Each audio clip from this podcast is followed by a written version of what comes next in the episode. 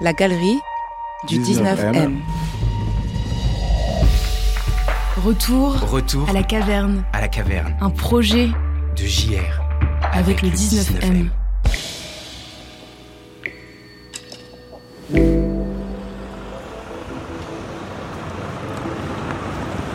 On est où là, Julien? On va faire le, le tour de l'opéra pour aller devant. Pour aller devant l'œuvre qui est maintenant, la caverne est révélée puisque elle était cachée pendant un petit moment le temps qu'on préparait le rideau. Donc on la voyait à moitié cette caverne. Et là, euh, pour la première fois, on la voit très bien. Ça fait combien de mètres cette bâche en fait C'est gigantesque, mais je saurais même plus vous dire Ouais. combien de mètres. Et là on voit toutes les mains aussi. Là on les Et voit très bien. toutes les mains exactement qui sont là. Et ce qui est assez dingue, c'est que bah, voilà, comme c'est pas du papier, on a cet effet plissé en bas qui est euh, assez sublime et qui laisse penser que voilà, il y a quelque chose qui va se passer ou qui s'est passé.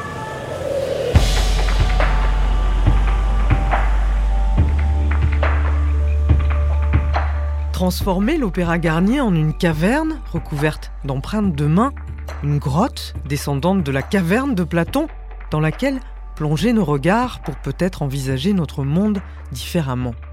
C'est ce que propose Retour à la caverne, le dernier projet artistique monumental en deux actes imaginé par JR, artiste mondialement connu pour ses collages géants, ses œuvres collectives menées aux quatre coins du monde. Parmi ses projets les plus célèbres, des portraits de femmes collés dans une favela au Brésil, des prisonniers et des gardiens qui posent réunis dans la cour d'une prison Supermax en Californie, un trompe-l'œil géant qui faisait disparaître la pyramide du Louvre, ou encore un ballet organisé à Clichy-Montfermeil dont il est originaire. Chez JR, on le sait, le processus et le participatif, le nous, occupent une place centrale, l'image n'étant finalement qu'une trace de ce qui a été. Dans ce retour à la caverne, projet pensé avec le 19M, ce lieu dédié au savoir-faire à Paris, ce nous a été symbolisé par des milliers d'empreintes de mains intégrées sur les parois de la caverne. Elles ont d'abord été brodées lors d'ateliers participatifs intitulés Mano Habilis et organisés au 19M en collaboration avec l'une de ces maisons de broderie, Atelier Montex. Retour à la caverne, c'est ce projet un peu fou, en deux actes, qui ont eu lieu en septembre et novembre 2023 sur la place de l'Opéra Garnier à Paris, que l'on va vous raconter dans ce podcast. Et on commence par le lieu. On a demandé à JR quelle relation il entretenait avec l'opéra, un quartier dans lequel il a souvent collé des images au début des années 2000.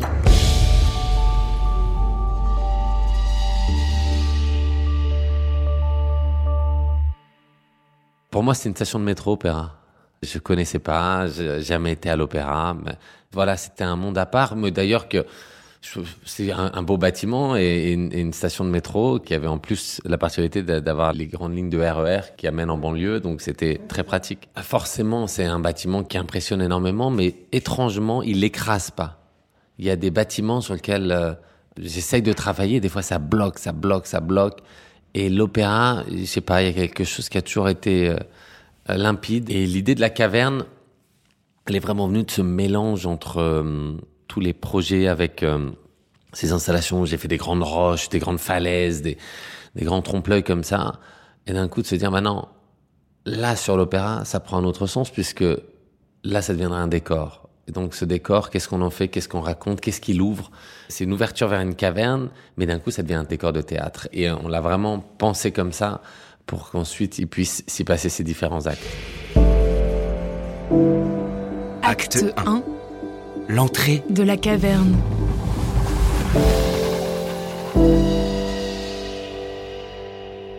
Premier acte, c'était en septembre là, 2023 et euh, les gens ont découvert une caverne. Et il y a eu cette peur autour de la caverne au début, plein de gens qui se disaient mais attends, euh, est-ce qu'on peut vraiment mettre une caverne sur l'opéra? Comme ça On peut avoir l'impression d'une explosion, ça nous fait penser à la guerre. etc. Et j'ai dit oui, on peut le voir comme ça, mais c'est pas du tout ça. C'est c'est une caverne, c'est la cave- c'est inspiré de la caverne de Platon.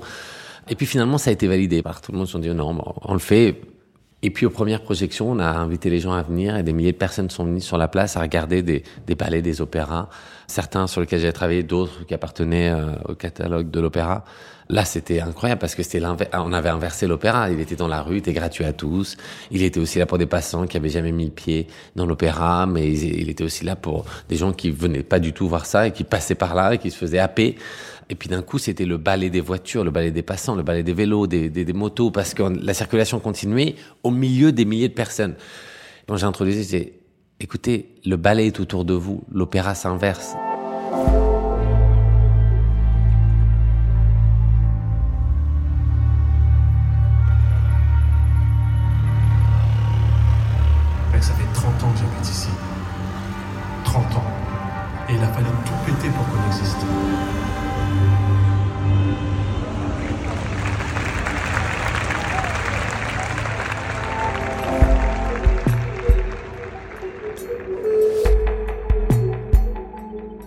Venez d'entendre un extrait des Bosquets, un film réalisé et tourné par JR à Clichy-Montfermeil d'après un ballet qu'il avait créé en collaboration avec le New York City Ballet.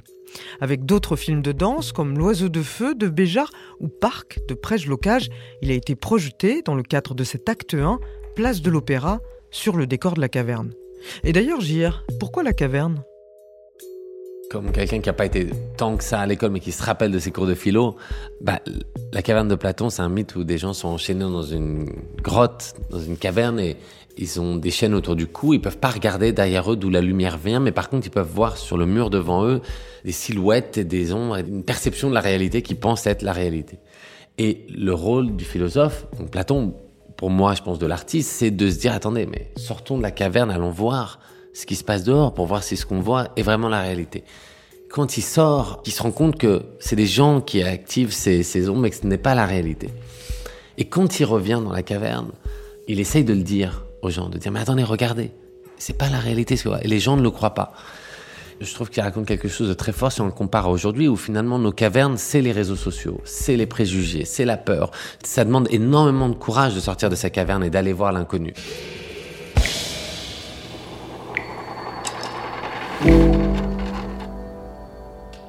Quand je faisais du graffiti quand j'étais plus jeune, bah on, écrit, on écrit son nom sur les murs. Mais en fait, à une autre époque, les premières traces humaines, c'était dans des cavernes, dans les grottes, à la grotte de Lascaux, Chauvet, où on a retrouvé ses mains comme ça. Et c'est très marquant parce que c'est une manière de dire je suis là, j'existe. Alors j'aime bien cette empreinte, laisser une empreinte. Et donc je me suis dit, tiens, vu qu'on va créer cette caverne, on pourrait récupérer les mains. Comment impliquer les, les gens? Parce que normalement, j'aime les impliquer dans le collage. Comme au Louvre, des centaines de personnes viennent, ils savent pas coller, on leur montre comment coller. Et en fait, peu importe l'image, ce qui fonctionne, c'est le fait de coller ensemble. Là, on a créé ces ateliers où plus de 4000 personnes sont venues et ont posé leur empreinte. Vraiment, elles ont dû mettre leurs mains dans l'encre. Ensuite, ils l'ont brodé avec les ateliers Montex. Les gens pouvaient mettre leur empreinte, broder des choses pour la rendre encore plus personnelle. Et ensuite, nous, on a scanné ça et on les a intégrés dans la caverne, comme si toutes ces mains avaient été posées. Et donc, ces milliers de mains les représentent tous.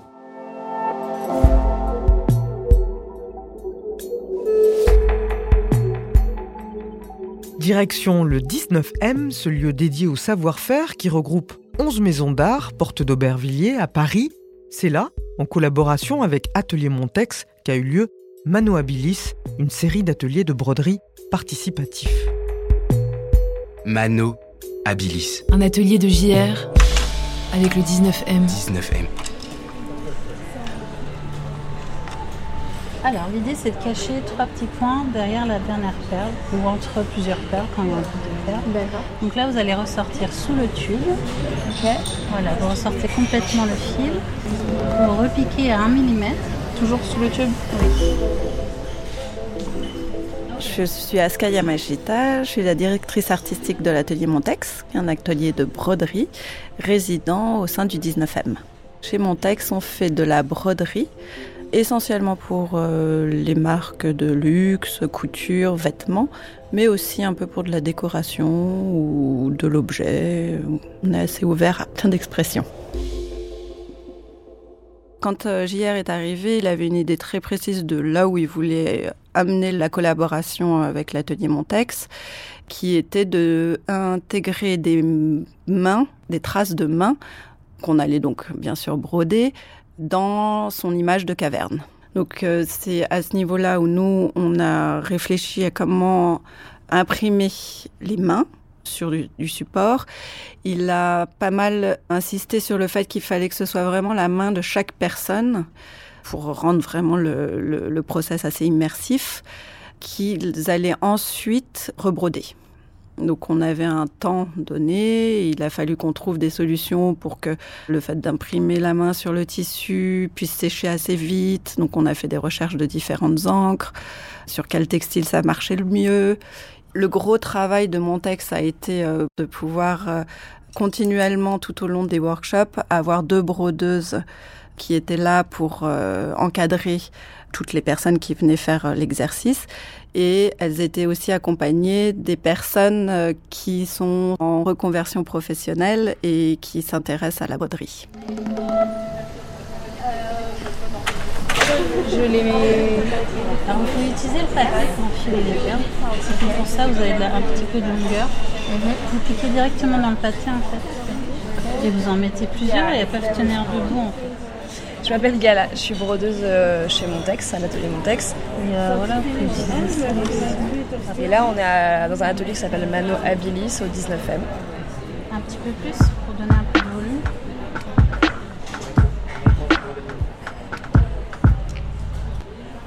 Aujourd'hui, on m'a proposé de venir ici pour m'occuper des gens qui se sont inscrits aux ateliers et qui ne savent pas broder. Et je les suis, je leur montre des techniques de, broderie très simples. C'est quoi les premiers conseils que vous donnez par exemple? le premier conseil, euh, je, sais pas, faire le petit nœud de maintien au tout début pour pas que la broderie s'en aille. c'est pas mal. voilà. ça reste assez simple, mais je veux dire pour les gens, déjà apprendre à broder en ayant une main en, haut, une main en dessous, c'est déjà quelque chose. Donc, euh, je m'appelle Sébastien Dutac. Nous sommes venus en, famille, euh, donc avec euh, mon épouse et mes, filles. Donc là, on, voilà, on nous a présenté la, technique et puis euh, bah, on essaye voilà, d'assembler des perles ensemble, bon, voilà, d'essayer de créer une espèce d'harmonie, mais qui est notre propre harmonie en fait. Donc c'est une inconnue complète, mais qui est une sensation en fait très agréable. C'est la première fois que je brode de ma vie. Et euh, voilà, après mettre euh, un petit peu plus pour donner un peu de volume. Pendant l'atelier, on va inviter le public à d'abord réaliser une empreinte de sa main dans un encrier, puis du coup sur un transfert de tissu. Lila, brodeuse amatrice et euh, on va leur euh, préciser comment débuter la broderie, les petits points de base, comment poser les différentes fournitures. On va les accompagner euh, pas à pas. Il y a des profils qui sont très manuels, d'autres pas du tout. Donc on s'adapte toujours au public et puis on veut qu'ils repartent avec un orage dont ils sont contents. Voilà, donc vous avez fait votre premier point d'arrêt. Vous allez en faire encore deux comme ça. Et ensuite, on va couper le fil à l'arrière. En fait, ça replace le nœud. D'accord. Ça permet d'arrêter de filer, de faire des petits points très rapprochés. Comme on a un créneau de 25 minutes, donc euh, je voulais optimiser mon temps, donc j'ai choisi les grosses pièces qu'on m'a proposé avec l'atelier Montex. Et euh, je voulais mettre en valeur les os de ma main qui sont à la base de tout ce qu'on fait, bien sûr véhiculés par notre système nerveux. Donc euh, là, c'est pour dire euh, que je peux faire beaucoup de choses avec ma main. Je peux préserver la planète, je peux prendre soin de moi, je peux prendre soin des autres. Euh, voilà, il y a plein de disciplines. On a cinq doigts, mais on peut faire beaucoup de choses forcément, la main est l'outil principal de nos métiers, de toutes les maisons qui sont regroupées au sein du 19e. Donc c'était une belle euh, mise en lumière euh, de notre outil principal, on va dire. Et euh, je trouve que c'était assez chouette de pouvoir travailler autour de la main, qui est différente pour tout le monde et que chacun arrive à se l'approprier à travers ce qu'il va apporter en broderie et donc comment il la décore et comment il l'anime.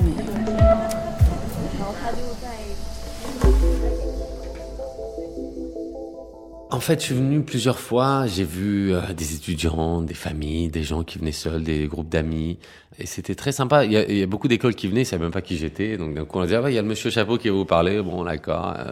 Et en fait, bah, j'étais aussi bien d'un coup un prof d'histoire leur expliquer les, la grotte de Chauvet, de Lascaux pour parler de l'origine de la main, mais en même temps de dire bah attendez, il y a un truc incroyable à la fin du processus, vous allez repartir avec votre photo, et d'un coup tous les yeux s'émerveillaient, et en même temps il se faisait prendre par le processus d'un coup de broder, puis il y a quelque chose de très manuel, et c'était vraiment parfait cet endroit parce qu'on a l'impression d'être un peu entre mon atelier, leur atelier, il y avait toutes les esquisses sur le mur de ce que ça allait ressembler, mais ça révélait pas ce qui allait se passer, donc les gens se demandaient mais attends, je laisse ma main, mais où est-ce qu'elle va après? Je m'appelle Olympe Routis, je suis professeure des arts appliqués dans un lycée à Clichy-sous-Bois. C'était tout l'intérêt d'emmener mes élèves aussi pour leur faire découvrir euh, une autre approche créative de JR. JR qui a donc été assez actif sur la ville de Clichy et Montfermeil, qui a fait un film qui s'intitule Les Bosquets, qui a fait aussi une énorme affiche euh, le long du bois, euh, donc a pas mal œuvré sur ces deux villes et du coup pour moi ça avait un intérêt d'emmener les élèves issus des deux villes Cliché et de leur faire découvrir autrement JR euh, qu'en venant ici justement et en assistant à cet atelier. C'est une œuvre collective et je trouvais ça intéressant que les élèves puissent broder et participer chacun de façon individuelle et singulière à l'œuvre euh, globale de, de JR.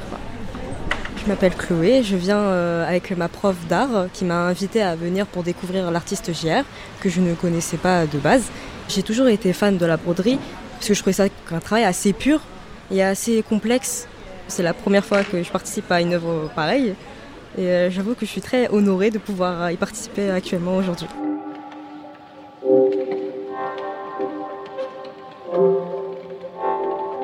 On vient juste de terminer.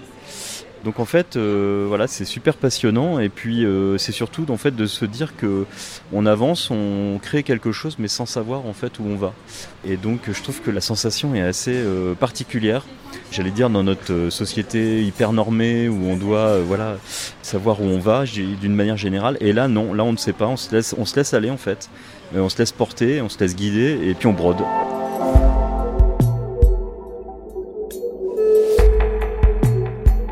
Ce côté très méditatif, c'est quelque chose de très très puissant qu'on sous-estime souvent.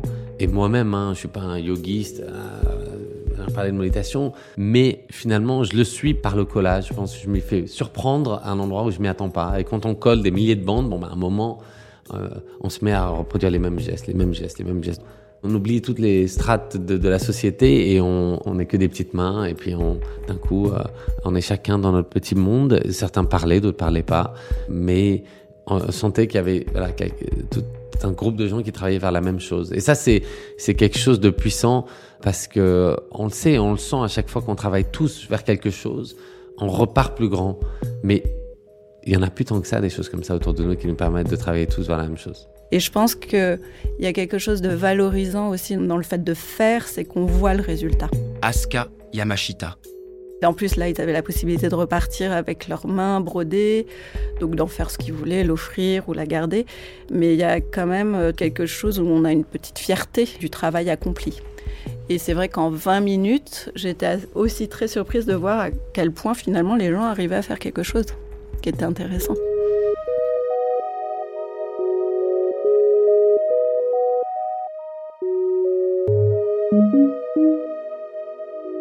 Dimanche 12 novembre, 18h30, exceptionnellement coupée à la circulation, la place de l'Opéra est à la fois silencieuse et déjà bondée.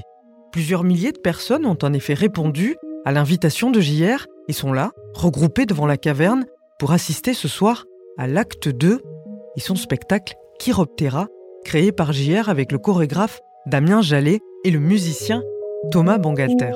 Acte 2. Dans la caverne. Dans la caverne venu pour voir euh, le spectacle proposé par JR parce qu'on a participé euh, à l'œuvre, à, faire les mains en broderie. Je suis là parce que euh, j'étais déjà venue à la première partie euh, il y a deux mois. C'était magnifique. Comme c'est un événement quand même euh, qu'il n'y a pas souvent et que ça m'avait bien plu la première fois, là on m'a dit qu'il y avait des danseurs. Qu'est-ce qu'on voit là pour l'instant? Bah, Il y a une grande bâche qui représente une grotte qui cache les échafaudages qui sont actuellement sur la façade de l'Opéra Garnier. Et puis des points noirs, donc on sait que c'est les mêmes, mais là pour le moment on ne voit pas trop.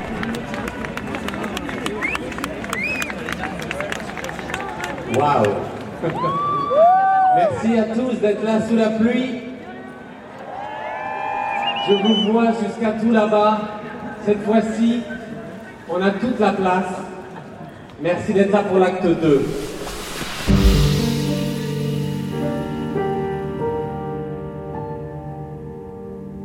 L'acte 2, 154 danseurs. Il y avait Amandine Albisson, danseuse étoile de l'Opéra Garnier, mais il y avait 153 danseurs. Sauf que personne ne savait où ces danseurs allaient apparaître.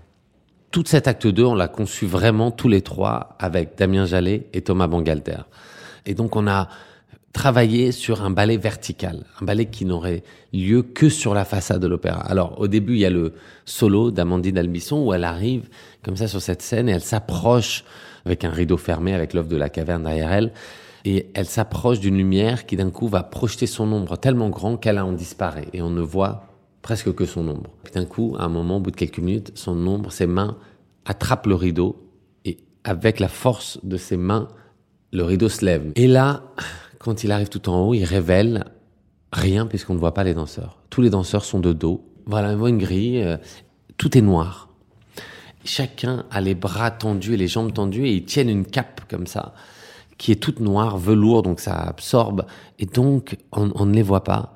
Que quand ils se tournent, vos lumières d'un coup font réfléchir les costumes et d'un coup, fou, on ne voit plus que ça. Et là commence cette chorégraphie incroyable que Damien Jallet a, a créée, qui est complètement dingue puisque chaque danseur dans chaque case a, une chorégraphie différente pour faire marcher tout ça. Et là, s'enchaînent 12 minutes de vraiment de, on a l'impression de rentrer dans un, un panneau de LED sur une musique incroyable de Thomas Mangalter. À quoi ça sert ces lampes là Ce sont des lampes frontales. Ouais. Tout simplement. Et du coup, c'est quoi la consigne? C'est qu'il faut mettre une frontale C'est qu'il faut mettre une frontale exactement pour, euh, pour éclairer les danseurs. D'accord. J'en sais pas plus. J'en sais vraiment pas plus. Il y a des mots qui apparaissent. Il y a une phrase Darkness hold the grace of the light. L'obscurité tient la grâce de la lumière. Et euh, c'était une phrase vraiment qu'on on a voulu mettre parce que dans un moment comme ça où les guerres font rage dans le monde, en tant qu'artiste, on se demande quel est notre rôle, pourquoi danser, pourquoi créer, pourquoi installer des œuvres sur les façades.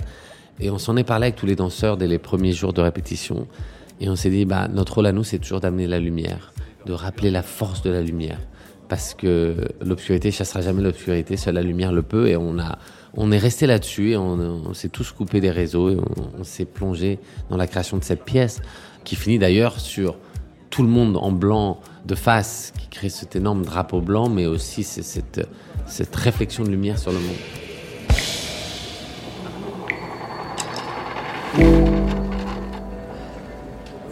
La caverne de Platon, elle parle de lumière et d'obscurité. Et la dernière fois, en septembre, on vous a invité à sortir de la caverne. Et ce soir, on est tous là, ensemble, pour rentrer dans la caverne. Et j'espère que ce soir, on ira chercher la lumière ensemble.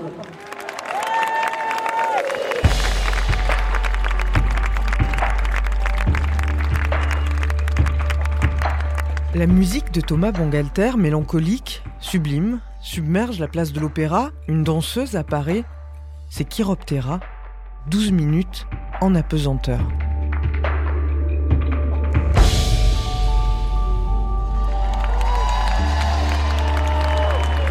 Exceptionnel. Exceptionnel. Incroyable. Ce que j'ai aimé le plus, je crois que c'est la chorégraphie et l'enchaînement de tous les danseurs et l'harmonie de tout c'était incroyable. Bah, c'était magnifique, c'était euh, comme d'habitude. Euh. Oui, oui, on est super content d'avoir participé au projet parce que forcément, on a l'impression d'avoir un peu mis la main à la pâte. Ouais, c'était super, hein, c'était magnifique. Vous a plu? Bah, le tout, on aurait dit un seul être vivant un peu, je trouve. qui réagissaient au rythme de la musique, etc. Donc c'était magnifique. Ça, ça m'a ému et c'était beau de voir autant de danseurs en symbiose. Euh, voilà.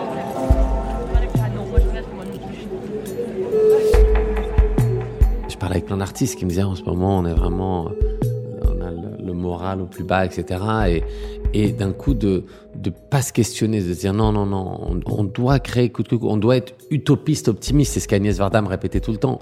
Et le fait de pas se questionner là-dessus, ça aide parce que sinon on tombe dans les abysses de, l'obscurité et c'est très dur d'en remonter. Et je pense que c'est pour ça que quand il y a eu les événements récemment, nous en tout cas on s'est dit allez, il y a des danseurs qui viennent de partout, qui pensent tous différemment, mais on va montrer la force de l'harmonie, on va montrer la force du nous, on va montrer la force de l'union et de la lumière. Je pense que c'est là où, voilà, la, caverne de Platon, cette allégorie, elle est finalement très sombre, mais elle nous invite à se rappeler de, cette force de la lumière et du fait que euh, il faut toujours questionner ce qu'on voit et ce qu'on pense. Et je trouve que l'art est encore un des derniers bastions où on se permet de s'aventurer, de se tromper, de, de, de, de, s'autoriser à l'erreur parce que c'est que de l'art. On se dit c'est rien. Bon, c'est et, et, et, et moi je trouve que ça c'est très précieux.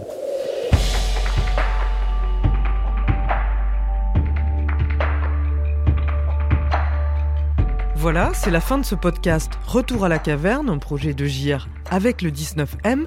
Pour connaître notre programmation ou vous inscrire à nos ateliers, n'hésitez pas à nous suivre sur les réseaux sociaux et sur le 19m.com.